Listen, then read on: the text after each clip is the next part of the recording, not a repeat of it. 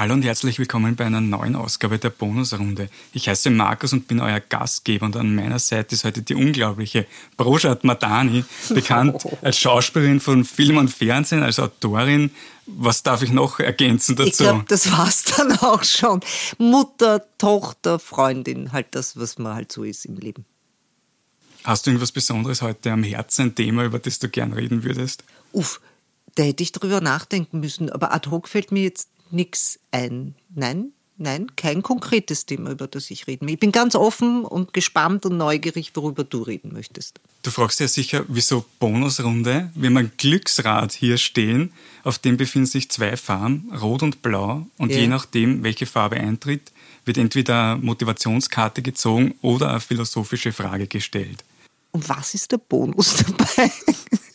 Du bist die Erste, die das fragt, die das hinterfragt dass du hier sein darfst. Das ist der Bonus, dass ich hier sein darf und Fragen beantworten. Das ist doch schön. Ja, finde ich auch. Das naja, ist ein man Bonus. muss halt auf ein, irgendwie auf einen Titel kommen. Na, finde ich schön, gefällt mir. Bist du bereit fürs erste Mal drehen? Unbedingt. Dann bitte. Ja, mache ich, mache ich. Das wurscht in welche Richtung. Genau. Ja? Okay. Warte, dann mache ich mal so. Knarr, knarr. Und wir haben blau eine philosophische Frage. Eine philosophische Frage, okay. Und da kann ich jetzt irgendeine Karte von ja, irgendwo gerne. rausziehen. Dann nehme ich es aus der Mitte. So. Gut, dass ich mir eine Lesebrille mitgebracht habe. Bei welchen Nahrungsmitteln fragst du dich, wie deine Vorfahren jemals herausgefunden haben, dass man es essen kann? Ich muss ganz ehrlich sagen, dass ich mich diese Frage, dass ich mir diese Frage nie gestellt habe bis jetzt. Und wenn ich an die Nahrungsmittel denke, die ich jetzt esse, die sind so bearbeitet meistens, ja. Also ich rede jetzt, jetzt nicht nur, wenn man jetzt in den Supermarkt geht und irgendwelche Backelsuppen kauft oder so, was ich jetzt persönlich nicht tue, aber da denkt man ja überhaupt an nichts Natürliches mehr, muss ich sagen so. Ähm, und wenn man auch darüber hinausgeht, wenn ich jetzt im Restaurant bin und ein, ein, ein Steak esse oder ein, ein Schnitzel esse, muss ich immer verdrängen, dass das von einem Tier kommt, weil sonst könnte ich es nicht essen. Also ich will schon seit ganz, ganz, ganz vielen Jahren Vegetarierin werden und schaff's aber nicht. Ich esse nicht viel Fleisch, aber so ganz wegkommen davon ist irgendwie nicht möglich. Das heißt, mein Impetus darüber nachzudenken, von wo was kommt und an meine Vorfahren zu denken, ist ganz gering. Ähm und ich, ich, ich kann mir jetzt, also mir fällt jetzt kein Lebensmittel ein, wo ich ad hoc jetzt sagen würde, wow, das ist jetzt so ursteinmäßig, urzeitmäßig. Aber Vorfahren bedeutet ja jetzt nicht, dass das jetzt wirklich in die Urzeit zurückgeht, oder? Sondern Wie du das interpretierst, ja, ja, ja, das ich. stimmt, Also das stimmt. Na, da muss ich jetzt ganz ehrlich sagen, ich denke nicht darüber nach. Aber gibt es dann eigentlich, weil du sagst, man muss nicht so weit zurückdenken, aber was ist denn so neue Dinge, die man dann in letzter Zeit eigentlich, auf das man gekommen ist, dann wäre es ja eher so in die Richtung Insekten oder so, dass so, die Proteine, Insekten. oder weil Das ich hätte stimmt, ja. auch sofort an die Uhrzeit oder sowas Ja, ja, ich gedacht. habe ich hab, ich hab jetzt an die Neandertaler gedacht. Ja, ja, hab gedacht, was haben die Neandertaler gegessen? Und die hatten ja schon, und schon Feuer und die müssen ja, äh, die haben, glaube ich, sehr viel Gemüse gegessen. Das äh, hat man irgendwie an den Zähnen erkannt und viel weniger Fleisch. Äh, und haben wahnsinnig viel Kalorien verbraucht. Das habe ich unlängst irgendwo gelesen. Also an so etwas hätte ich jetzt gedacht, ja. Aber du hast natürlich vollkommen recht. Es gibt ja ganz neue Sachen, so wie diese Insekten. Was ich, was ich leider, ich meine, ich verstehe es und ich finde es auch richtig. Und vielleicht werden wir alle irgendwann einmal Mehlwürmer und so Zeugs essen müssen. Aber mir graust schon Wahnsinn. Also ich bin unglaublich heikel, was so, was überhaupt so Essen und so anbelangt. Äh, Wie gesagt, ich kann irgendwie Fleisch nur essen, wenn ich wirklich in einem super Restaurant bin und weiß, das ist ein super, super gutes Fleisch von einem zumindest artgerecht gehaltenen Tier. Aber ich kann nicht drüber nachdenken, dass das mal gelebt hat. Ja, das muss auch immer so ausschauen, dass ich nicht sehe, dass dieses Ding irgendwann mal zu etwas Lebendem gehört hat. Ähm, und ich meine, Würmer, Igitt, also das ist für mich unvorstellbar. Wobei ich sagen muss, ich habe mal, was war denn das? Ich glaube, so getrocknete äh, Heuschrecken oder irgend so etwas gegessen. Da waren ähm, Bekannte da, die, wo waren die? In Mexiko oder so? Keine Ahnung. Und die haben mir, ohne es mir zu sagen, muss ich dazu sagen, ja, haben die mir das angeboten und gesagt, schau mal, das haben wir mitgenommen, das ist so Knabberzeugs aus Mexiko. Und ich habe da hinein und dann, ja, ist gut, ist würzig und so. Und in dem Moment, wo sie mir dann gesagt haben, was es ist, konnte ich es einfach nicht weiter essen, was ein Blödsinn ist. Ich weiß, es ist ein Blödsinn. Ich weiß, dass es irgendwie, dass ich mich da selber anlüge. Das ist mir total klar.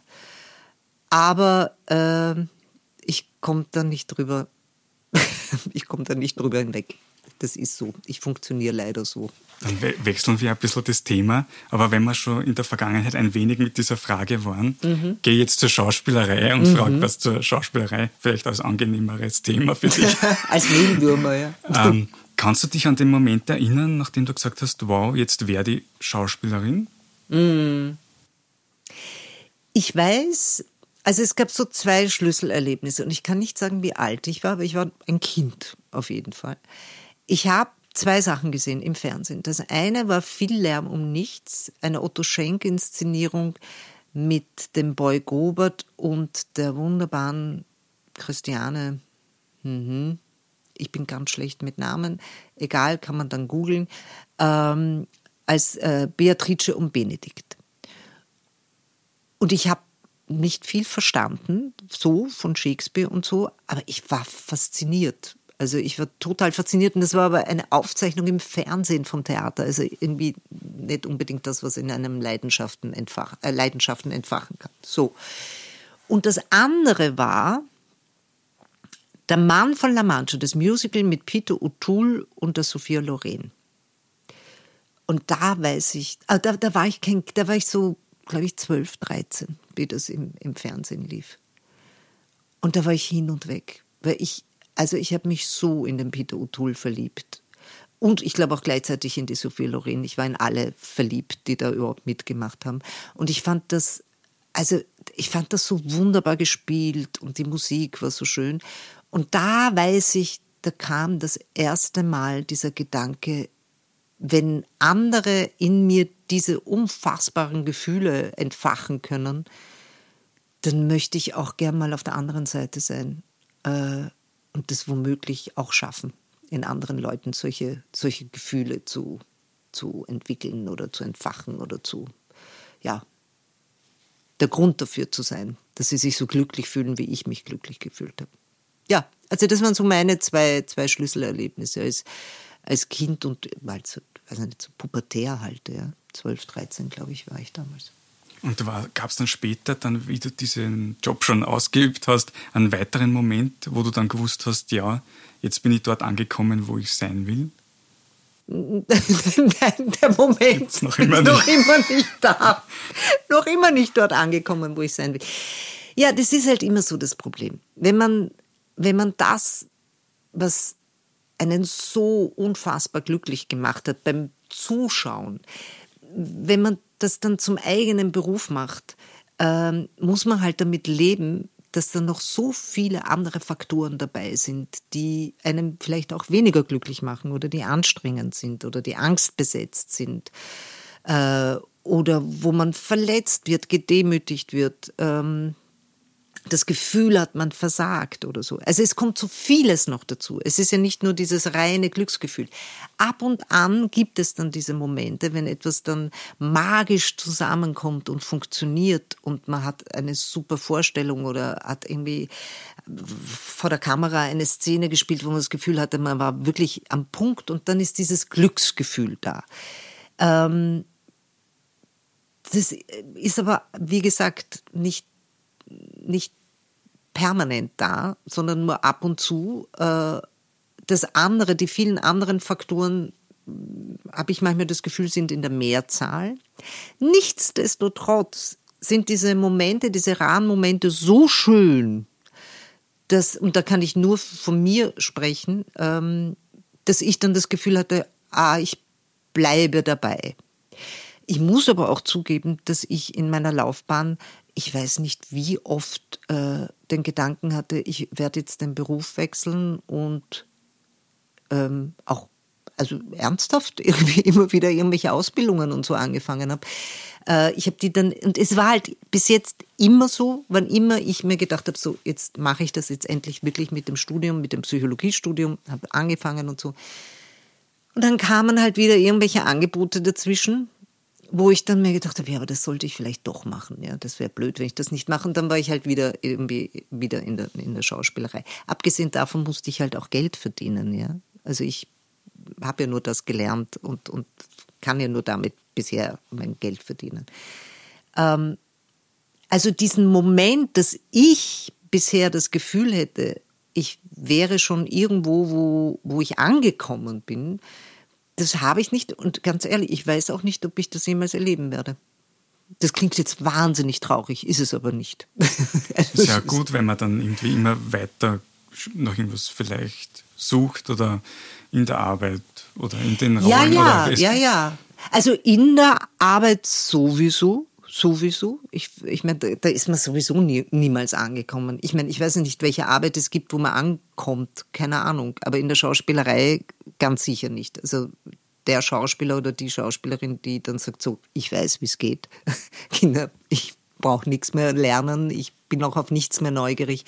Ich glaube, der wird mich jetzt nicht so wahnsinnig interessieren. Aber jetzt abgesehen davon, es gibt halt so wahnsinnig viele Dinge noch im Leben, die man also mich interessieren dann einfach, also wie gesagt, ich fange dann an, über den Neandertaler zu lesen oder über irgendwie Psychedelika, über die Forschung, äh, Psychedelika-Forschung, die es im Moment gibt oder was auch immer. Und denke mir, boah, ist das interessant. Boah, da würde ich mich jetzt gerne mehr damit beschäftigen. Geht halt nicht, ja, wenn man die Zeit nicht hat im Leben, äh, ja, weil man auch nicht weiß ich nicht, wenn ich naturreich wäre, was ich nicht bin, ähm, und nicht Geld verdienen müsste, würde ich das vielleicht machen. Da würde ich mir vielleicht ein Jahr Auszeit nehmen und mich mit der Psychedelika-Forschung äh, beschäftigen, weil ich das super interessant finde. Äh, eine Frage dazu. Rede ich zu lang und zu nein, viel? Nein, überhaupt nicht. Ich freue mich sehr, wenn du äh, das Gespräch in die Hand nimmst. Ja, wenn ähm, ich zu viel rede oder zu lang Nein, sagst, überhaupt nicht. Bitte. Nein, bitte. Ähm, aber Frage dazu, was ist deiner Meinung nach, gibt es da einen Unterschied zwischen den Rollen dann, die du gerne spielen würdest und die, die du angeboten bekommst? Ähm, ich würde sagen, hm, ich bin gar nicht so unzufrieden unbedingt mit den, mit den Rollen. Das war früher schon nochmal anders, weil ich das Gefühl hatte, also ich kriege fast ausschließlich nur Rollen, die irgendeinen Migrationshintergrund haben. Das ändert sich im Moment sowieso, so in unseren Zeiten allgemein und hat sich ja auch bei mir schon vorher etwas geändert. Also ich habe ja dann, also die Sachen, mit denen ich ein bisschen bekannter geworden bin, das waren ja Rollen, die jetzt gar keinen Migrationshintergrund haben oder wo das nicht im Mittelpunkt stand. Ähm, aber ansonsten ist es nicht einmal so, dass ich mit den Rollen unzufrieden wäre, die ich angeboten bekomme. Das, was man sich als Schauspielerin immer wünscht, sind halt gute Drehbücher.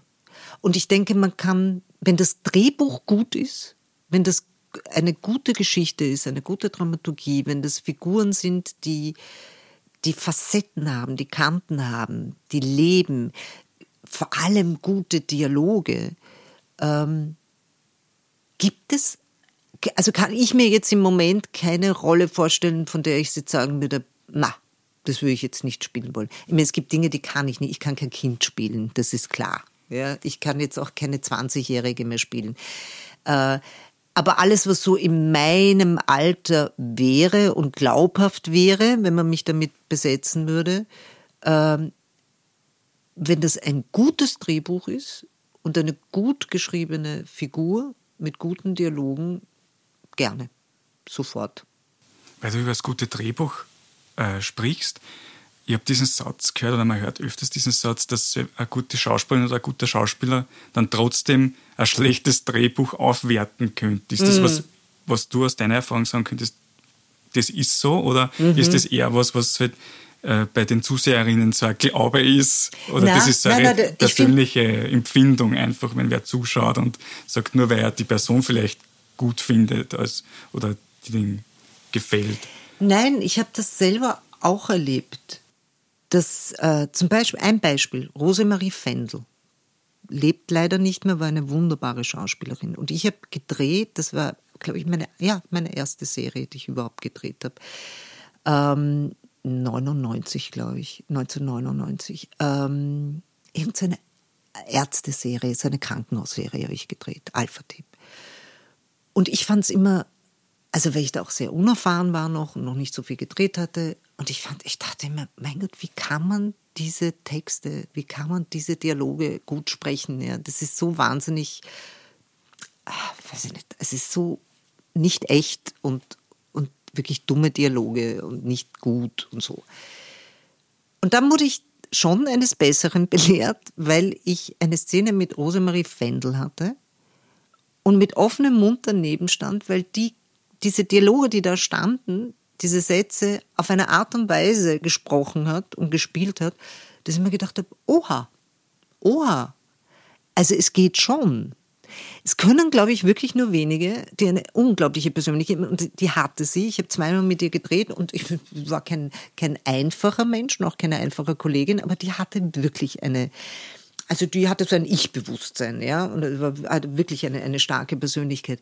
Ich glaube, dass solche Menschen sogar, also solche Schauspielerinnen und Schauspieler, die ja auch Menschen sind, ähm, dass die, dass die das dann gut können. Ich finde es aber wirklich wahnsinnig schwer. Also es ist so viel leichter, eine, eine einfach gut geschriebene Szene zu spielen. Also die spielt sich manchmal von alleine, als manchmal Sätze, die man da von sich geben muss und gar nicht weiß, wie man die sprechen soll, damit man selber nicht zugrunde geht an Schamgefühl und äh, Peinlichkeit und so. Also das kam schon immer wieder auch mal vor bei den Sachen, die ich, die ich gedreht habe. Äh, das ist zum Beispiel etwas, das versuche ich, daran arbeite ich immer noch, dass ich mir denke, aha, okay, erinnere dich an Rosemarie Fendel, es geht. Ähm, und jetzt versucht das, diese Szene, die du ganz dämlich findest, trotzdem so zu spielen, dass es am Ende zumindest nicht peinlich ist. Das ist ja schon einmal ein guter erster Schritt. Und wie geht man dann da heran, dass, wenn du sagst, du versuchst es, aber wie gibt es da Technik oder wie würdest du das dann angehen, wenn dann. Also ich würde auf jeden Fall so trocken und sachlich wie möglich bleiben bei dem Ganzen. Also ich glaube, das Schlimmste ist, also bei so, bei so Szenen, wo, äh, wo, die Absicht des Autors auch noch so zu erkennen ist oder der Autorin so zu erkennen ist, dass man da jetzt äh, irgendwie irgendwelche Gefühle forcieren möchte. Und davor hüte ich mich dann. Weil wenn eine Szene wirklich gut geschrieben ist, kann man immer davon ausgehen, dass sich das Gefühl von alleine einstellt. Du musst es nicht irgendwie forcieren und herauspressen oder sonst was. Bei schlecht geschriebenen Szenen, die dann eben auch noch emotional sein sollen, ähm,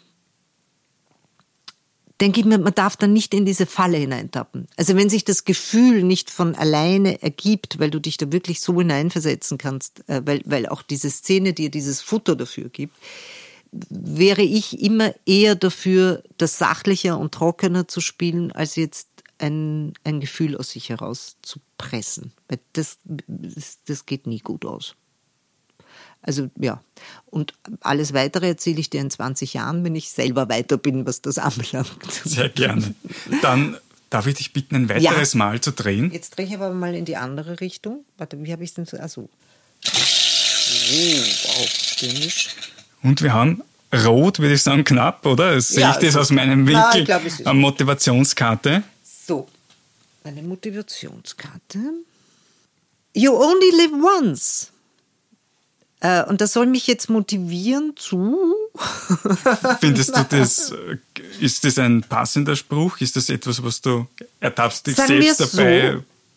manchmal solche Sprüche zu verwenden? Nein, nein, also den Spruch. Ich, ich meine, ich würde nicht behaupten, dass ich gar keine Sprüche verwende, aber You only live once ist so, ähm, also das äh, hinterlässt mich eher so ein bisschen äh, kalt, weil ja, eh. Ich würde sagen, man sollte mal davon ausgehen, dass man nur dieses eine Leben hat. Wenn es anders ist, merkt man es dann eh. Äh, aber wenn man, wenn man, sagen wir, dieses Leben immer so als ähm, Auftakt sieht zu irgendetwas, was danach kommt und was dann das Richtige ist, ich glaube, das wäre keine gute Strategie. Also das würde dann bedeuten, falls doch nachher nichts kommt, was ja sein kann, hat man es verschießen. Mit dem einen einzigen Leben, das man hat. Und wie auch immer, es ist vollkommen wurscht, ob es das einzige ist oder nicht, äh, es so gut zu leben, wie man eben es leben kann, in den eigenen Möglichkeiten, das anzustreben, glaube ich, äh, ist eine ernstzunehmende Aufgabe. Womit ich mich persönlich sehr beschäftige, immer schon beschäftigt habe und äh, ich glaube auch bis zum Schluss beschäftige. Und ich glaube, sich mit dem Leben zu beschäftigen, bedeutet gleichzeitig immer sich auch mit dem Ableben zu beschäftigen. Also damit, dass das Leben endlich ist und dass man, dass man sterben wird und dass es äh, gut tut, vorab sich schon mit diesem Gedanken anzufreunden und wenn man sich auch nicht damit anfreundet, aber zumindest auseinanderzusetzen und sich äh, doch immer wieder dessen bewusst zu sein, dass es mal vorbei ist. Und wenn man sich dessen bewusst ist, relativiert sich dann auch manches so im Leben. Also es ist, äh, finde ich, ein sehr tröstlicher Gedanke, dass wir, dass es irgendwann einmal ein Ende hat. Also dadurch weiß man, dass die Dinge dann auch nicht so tragisch und so wichtig sind. Also vieles nicht tragisch und wichtig ist. Manches ist tragisch, aber sehr vieles, was wir, aus dem wir Probleme und Dramen machen, sind, glaube ich, keine wirklichen Probleme und Dramen in Anbetracht unserer Endlichkeit. Jetzt würde die Stimmung gleich etwas drehen und kommen wir von dem Thema zu einem positiveren Walking on Sunshine.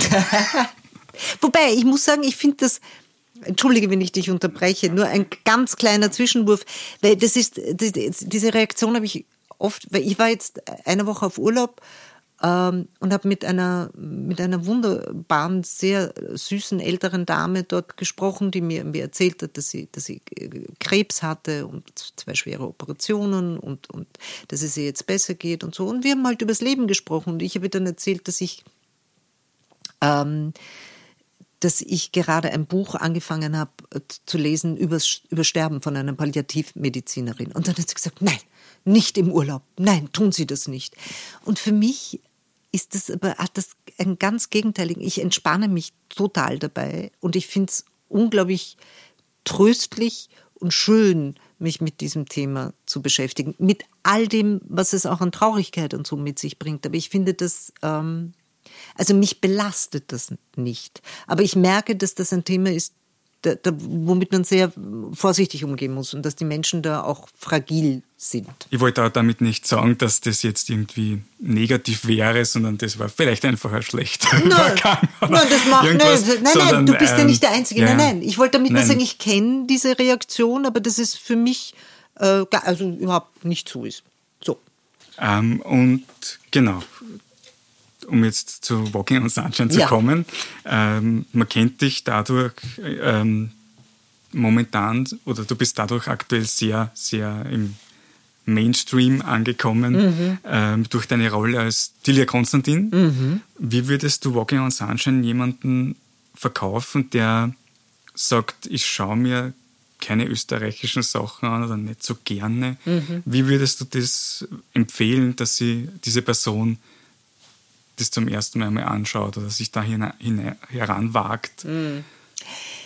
Das fällt mir per se, das hat jetzt nichts mit Walking on Sunshine zu tun, aber es fällt mir per se sehr schwer, weil ich niemals etwas, wo ich selber mitspiele, ähm, irgendjemanden ans Herz legen würde. Also ich habe das, glaube ich, noch nie gemacht, weil ich mir immer denke, also wenn man selber mitspielt, ist man ja, man kann nicht objektiv sein, klarerweise. In welche Richtung auch immer, positiv oder negativ. Ja. Äh, und ich fände es halt immer wahnsinnig peinlich, jemand zu sagen, es soll sich unbedingt etwas anschauen, wo ich dabei bin. Ich äh, also ich merke das ja, dass Kolleginnen und Kollegen immer unglaublich viel posten, wenn sie irgendwo irgendwo spielen oder Leute anrufen, ich bin da und da zu sehen. Ich habe das vor vielen Jahren ähm, habe ich mir gedacht, das muss man anscheinend machen und habe das auch so versucht und habe manchmal so auf Facebook, wo ich eh kaum mehr bin, so gepostet, ja, ich bin übrigens da und da zu sehen. Und da habe ich gemerkt, so, das ist überhaupt nicht meins. Ja. Ich kann das nicht, ich finde das peinlich, äh, nur weil ich da mitspiele, dauernd zu sagen, da und dort sieht man mich. So. Also das ist etwas, was mir per se schwerfällt. Ähm, aber wenn ich das jetzt, sagen wir, sachlich analysieren würde, äh, würde ich zunächst einmal äh, vorausschicken, dass es Leute gibt, also das ist, dass sich das sehr spaltet in den, bei den Zuschauern. Es gibt, es gibt wirklich Menschen, die das lieben, die es ganz toll finden, und dann gibt es wiederum welche, die es ganz grässlich finden. Dazwischen gibt es wenige. Also ich kenne kaum jemanden, der sagt, ja, ja, lieb und so, ja, schaue ich mir gern ab und so, sondern es ist so, es gibt die Hardcore-Fans und die, die, die sagen, um Gottes Willen, was ist das für ein Blödsinn das, was dieses, diese Serie meiner Meinung nach auszeichnet, ist, dass es, dass es eine Schrägheit hat. Es ist total manchmal absurd, was da, was da vorkommt. Es hat sehr schrille Figuren und es gibt manchmal so Beziehungsmuster, die ich sehr interessant finde. Also ich finde die, die Beziehung zwischen der Tila Konstantin und ihrer Tochter der Conny. Ähm, das war, das war meine, meine Casting-Szene von der, von der ersten Staffel, war diese lange Szene, wo, wo man am Anfang, also wo, die, wo man sie, die zwei zum ersten Mal miteinander sieht.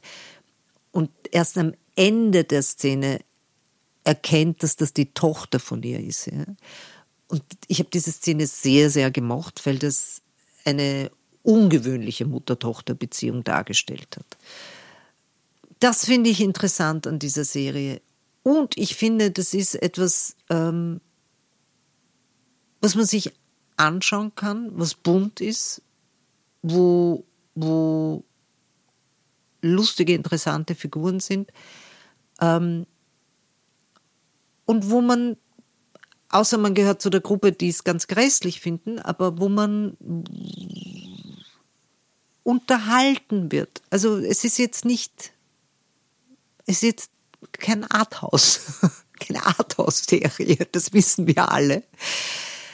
Aber ich finde, es sind ähm, sympathische Figuren und also auch sogar die Tila Konstantin. Ich meine, die ist ja jetzt keine sympathische Figur in dem Sinne, aber ich finde, dass man sie trotzdem mögen kann, weil, weil sie ja ein, in all ihrer Bösartigkeit ja trotzdem ein Mensch ist und ein verzweifelter Mensch ist. Also das wäre mein Wunsch, dass ich das so spiele, dass, dass das bei den Zuschauern so ankommt.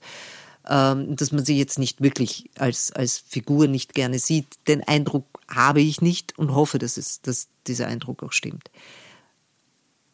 Ja, das wäre das, was ich für diese Serie sagen könnte. Und ansonsten finde ich, kann man es ja mal probieren und wenn man es wirklich grässlich findet, dann sollte man es sein lassen, weil das bringt ja nichts. Man will ja niemanden quälen. Das wäre ja traurig. Die Handlung spielt doch zu einem großen Teil in der Wetterredaktion vom ORF mhm. und mich interessiert, ähm, bei den Lesen der Drehbüchern oder beim Spielen gab es einen Wetterfakt, das dich sehr überrascht hat, was du vorher nicht gewusst hast, dass das so ist, was ihr da gelernt habt. Es gab ganz viel und ich habe alles wieder vergessen. Das ist, erinnert mich an meine Schulzeit. Ich habe offensichtlich ein totales Kurzzeitgedächtnis. Ich kann mich erinnern, wir hatten sogar so eine Einschulung äh, in der Wetterredaktion im ORF und ich war ganz entsetzt, weil diese Wetterredaktion im ORF ist so viel spartanischer als unser Studio. Und das sind die, die wunderbaren Wettermenschen, die dort arbeiten und super kompetent und gut in zwei kleinen Räumen. Ähm, da war ich immer sehr, sehr überrascht. Und ich weiß, dass wir da einiges gelernt haben. Und ich war ganz fasziniert, was es da alles gibt und was man alles wissen kann über das Wetter. Und ich habe das aber ehrlich gesagt, wie gesagt, leider alles wieder vergessen, weil ich dann drauf gekommen bin, ich brauche dieses Wissen zumindest für die Tilia Konstantin nicht. Erstens einmal stellt sich dann heraus, dass sie nicht Meteorologie studiert hat. Ähm, und zweitens einmal ist es ja letztendlich so, dass sie jetzt gar nicht, also auch in den Szenen gar nicht viel mit, zum Wetter sagt, sondern das, worum es bei der Tile Konstantin geht, ist, dass sie halt als, als Chefin rüberkommt. Und ich kenne das so von anderen Rollen, die ich auch hatte, so Rechtsanwältinnen, Ärztinnen, Staatsanwältinnen. Letztendlich ist unsere Aufgabe als Schauspieler, dass wir die so spielen, dass der Zuschauer glaubt, wir verstehen, was wir da sagen. Aber ich habe schon oft Ärztinnen gespielt und Sachen gesagt, die ich nicht verstanden habe. Aber ich, mein Impetus lag darauf, dass ich das so souverän mache, dass keiner auf die Idee kommt, dass ich das nicht verstehe. Oder so als Rechtsanwältin manchmal so, so Gerichtstexte sprechen müssen, so juristische Texte. Ich dachte, ich habe keine Ahnung, wovon ich da rede. Ja. Aber das zeichnet dann die gute Schauspielerin Ja, ja genau. Das aus. ist dann eher das, wo man sagt, das, das ist das unsere oder? Aufgabe. Genau, genau. Ja, ja, das, ich, also das wage ich über mich zu behaupten, dass ich so, so akademische Rollen sehr gut spielen kann. Ähm, in jede Richtung, ja. Wissenschaftlerinnen und so. Keine Ahnung, was ich da mache, aber es ist wurscht, es ist immer souverän. So hoffe ich. Ich weiß, was es bei mir in Erinnerung geblieben ist, das ist der Mondregenbogen. Ich weiß nicht, ob das, also das ist, dass es in der Nacht auch Regenbögen gibt. Ah, und das glaub, hat das mich, hat ja, ja. ich weiß nicht mehr genau, wann das vorgekommen ist, aber das hat sie, das ist mir so im Gedächtnis geblieben, ich, weil die, jeder, der oder die dazuhört, sagt jetzt, ja, ist eh klar vielleicht. Also, aber das ist was, also wo ich, ich mir nicht, gedacht eh habe, ja, ich kenne ja eigentlich nur die bunten und nicht, mhm. dass es in der Nacht genauso vom Mond aus mhm. Regenbögen geben kann. Das war eine Sache, die ich sehr interessant gefunden habe. Die, ich weiß aber nicht mehr genau, wann das vorgekommen ist. Ich in glaube, das Staffel. muss der Lukas gesagt haben. Das ist, das, so, das ist so etwas, das muss die Figur Lukas gesagt haben. Das ist das so ist typisch möglich. Lukas. Das ist möglich. Ich könnte es jetzt nicht hundertprozentig sagen, aber jetzt ist es mir noch so im Gedächtnis geblieben. Ja, wenn wir schon beim Wetter sind, verwendest du das Wetter selbst oft als Smalltalk-Thema? Du, ich, ich versuche es immer nicht zu verwenden, aber es gelingt nicht immer. Also ich merke dann schon, dass man aus lauter Verzweiflung, wenn man einfach nicht mehr weiß, was man miteinander reden soll, dann sagt, na, also es hat aber wahnsinnig geregnet. Na, aber heute ist aber schon schön. Gut, dass wir dieses Gartenfest heute gemacht haben und nicht morgen und so. Äh, ja, also man kommt leider nicht, aber das wäre eine gute Aufgabe, die ich mir das nächste Mal stellen kann, dass ich sage, egal was passiert, ich rede nicht übers Wetter. Aber du hast nichts, was du sonst irgendwie äh, mit ein Thema, mit dem du startest, falls du irgendwo hineinkommst, zum Beispiel zu einem neuen Set oder so und du kennst die Leute nicht, was du da redest oder was, was du, hast du da irgendwas Bestimmtes oder in einem Aufzug, wenn du weiß nicht, ob die Leute nicht eher dich anreden, vielleicht als umgekehrt, aber hast du da mm. irgendwie was? Oder? Also ich habe keine Standardsätze, ja. nein, gar nicht, gar nicht. Ich versuche halt immer äh, freundlich zu sein und freundlich zu wirken, wenn ich irgendwo hinkomme, was bei mir wichtig ist, weil ich weiß, dass ich, dass ich wahnsinnig streng schauen kann, ohne mir dessen bewusst zu sein.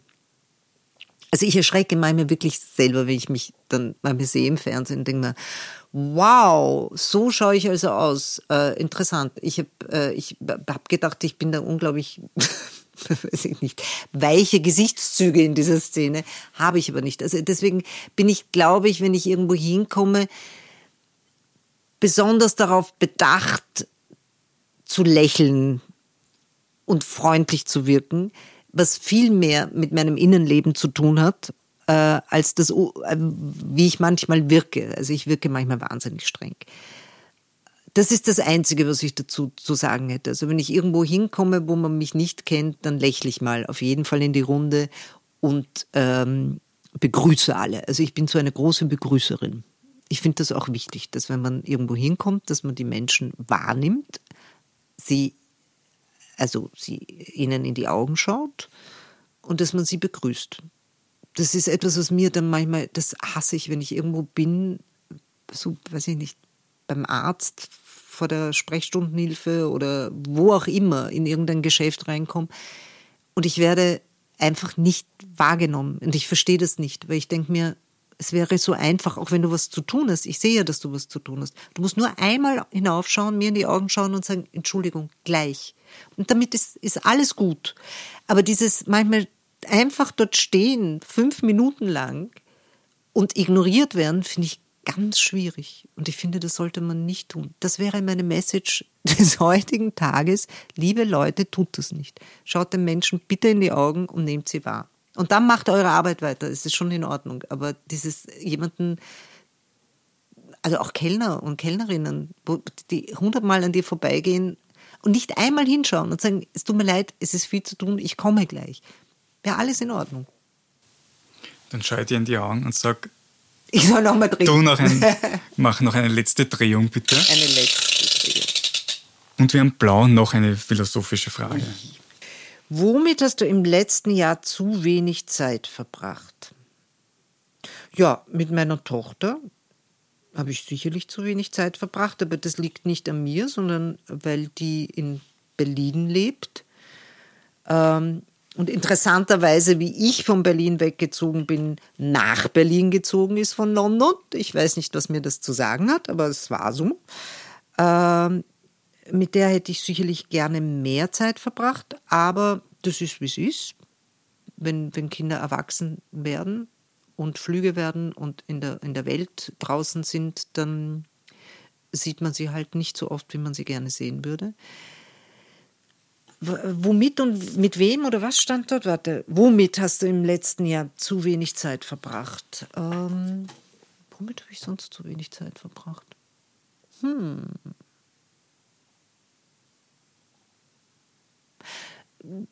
Mit Kochen. Weil ich kann mich erinnern, am, also wir haben schon angefangen zu kochen zu Hause, der Harald und ich ähm, vor äh, Corona. Und wir sind beide überhaupt keine Köche gewesen. Gar nicht. Wir haben nie gekocht zu Hause, weder er noch ich. Und hatten da schon ein bisschen Blut geleckt und haben schon so Utensilien und alles Mögliche schon gekauft. Gott sei Dank, bevor der Lockdown losging. Eine, eine kurze Zeit davor. Also wo, wo Corona noch kein Thema war.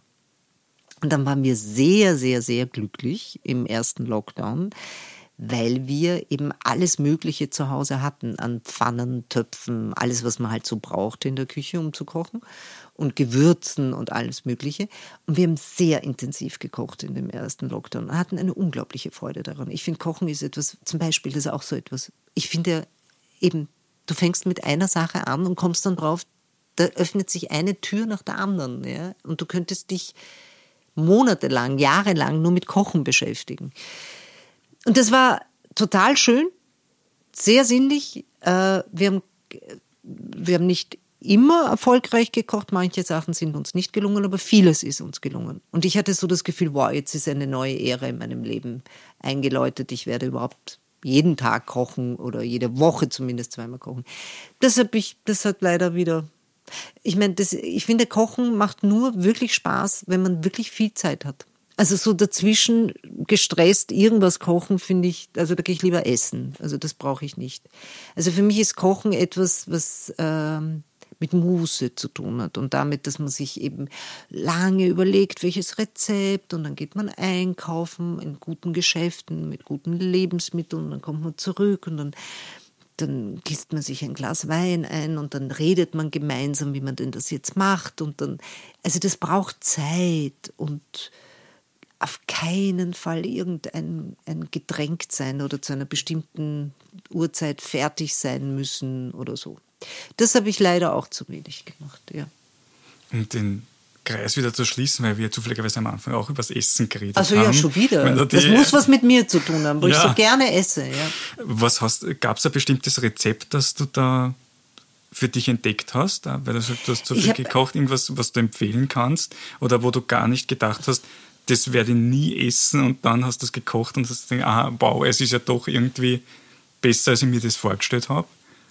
Also Sachen, von denen ich mir denke, das werde ich nie essen, würde ich einfach auch nicht kochen, glaube ich. Also es gibt so vieles, was ich gerne essen würde, was ich noch nicht gekocht habe. Ähm, was ich entdeckt habe, ich, ich, weiß jetzt nicht, ist das Product Placement, darf ich das du sagen? Welches Kochbuch ist so wurscht hier, ja. oder? Ich habe den Otto Lengi entdeckt muss jetzt für Leute, die kochen, wahrscheinlich, die schlafen jetzt ein, wenn sie das hören, weil das jetzt kein, kein großer Geheimtipp ist. Otto Lengi kennt jeder. Ich kannte ihn nicht. Das ist ein, ein israelischer Koch. Und ich muss vorausschicken, dass ich überhaupt in meinem Leben noch nie so gut gegessen habe wie in Israel, wie ich dort war. Zweimal. Also ich finde, die kochen dort einfach grandios. Ähm, und wir haben uns das Simple angeeignet von ihm, das Kochbuch Simple, weil wir uns gedacht haben, wir fangen jetzt nicht kompliziert an, sondern simpel. Wobei sich herausstellt, dass auch das Simple manchmal nicht unkompliziert ist für Anfänger. Aber da finde ich, also diese Gewürze, die der verwendet, ja, und diese, dieses eben, das ist so geschmacksintensiv. Und was ich sehr geliebt habe, sind seine ähm, Melanzani mit Sardellen und Knoblauch. Wunderbar. Also da kann ich baden drinnen und äh, mich vollfressen.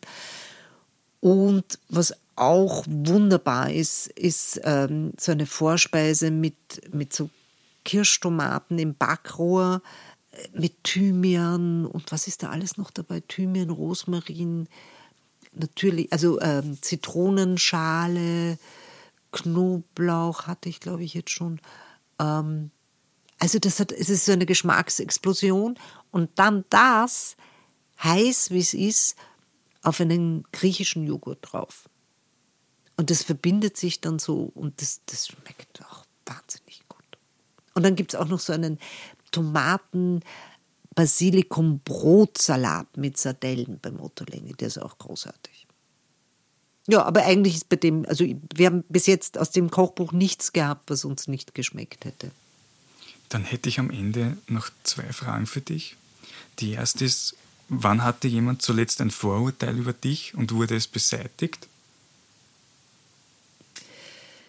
Zuletzt kann ich nicht sagen, weil man kriegt die ja selten mit, die Vorurteile. Also es kommt ja selten einer zu mir und sagt, weiß ich nicht, ich finde, du bist doof oder so. Ähm, aber ich kann dazu allgemein etwas sagen. Ich habe das dann doch immer wieder erlebt, dass äh, Menschen, die mich kennengelernt haben, mit denen ich eine Zeit lang verbracht habe, mir dann gestanden haben, dass sie ganz verwundert sind, dass ich so ganz anders bin, als sie sich gedacht haben. Also weil sie, weil sie sich also manchmal kam so, äh, ich habe immer gedacht, du bist so wahnsinnig arrogant äh, oder eben boah, so wahnsinnig streng oder selbstbewusst oder unnahbar. Ähm, und dann stellt sich aber heraus, du bist total lieb oder eben auch lustig und man kann mit dir also vollkommen gelassen und, und heiter irgendwie einen Blödsinn machen. Das habe ich, hab ich schon immer wieder erlebt. Und das ist halt die ewige Diskrepanz für mich zwischen meiner, meiner Ausstrahlung, die ich nun mal habe, äh, und dem, wie ich mich selber empfinde oder wie es in mir zugeht. Und dann freue ich mich halt schon, wenn das dann aber von Menschen, die, die mir nah sind, aber auch von Menschen, die mich eben kennenlernen, äh, dann bestätigt wird, dass es, dass man es dann schon auch merkt, dass ich nicht, nicht so bös bin, wie ich manchmal ausschaue oder oder also vor allem, ich glaube, ich bin absolut nicht arrogant. Das Arrogante kam früher, weil ich schüchtern war oder weil ich, weil ich irgendwie Angst hatte oder, oder steif war. Also das hatte dann weniger damit zu tun, dass ich das Gefühl hatte, mein Gott, ich bin irgendwie toller als die anderen, sondern eher das Gefühl hatte, die anderen sind so toll und ich, boah, ich traue mich nicht oder so. Das ist, glaube ich, oft der Grund bei Leuten, die man für arrogant hält. Vielleicht ein Abwehrmechanismus, einfach Auch. wie du das sagst. Von, Ja. Aber ich könnte es jetzt auch nicht sagen, dass du arrogant rübergekommen wärst. Das also schön, das, das kann ich mich. bestätigen, dass das nicht so ist. Gut. Und Danke. die letzte Frage ist, wenn du ein Album auf eine Insel mitnehmen könntest und man könnte das dort hören, irgendwie, welches wäre es? Cat Empire, Fishies. Das war ja wie aus der Pistole geschossen. ja, weil die, die, die mag ich sehr. Das ist eine australische Band mit einem Sänger, der halb Österreicher ist. äh, halb Österreicher, halb Australier. Und die, finde ich, machen super Musik. Kann man, kann man googeln, kann man sich anhören. Die, lustigerweise, ich dachte, die, also wie ich die kennenlerne, kennengelernt habe, dachte ich mir, die, die, die Welt kennt die. Aber die sind hier gar nicht so bekannt in Deutschland und Österreich. Cat Empire. Roschat, vielen Dank fürs Kommen. Sehr gerne. Es war mir eine große Freude, dass du gekommen bist. Mir auch. Danke. Sehr gerne. Ja, wir hören uns bei der nächsten Ausgabe der Bonusrunde. Bis zum nächsten Mal. Tschüss. Baba.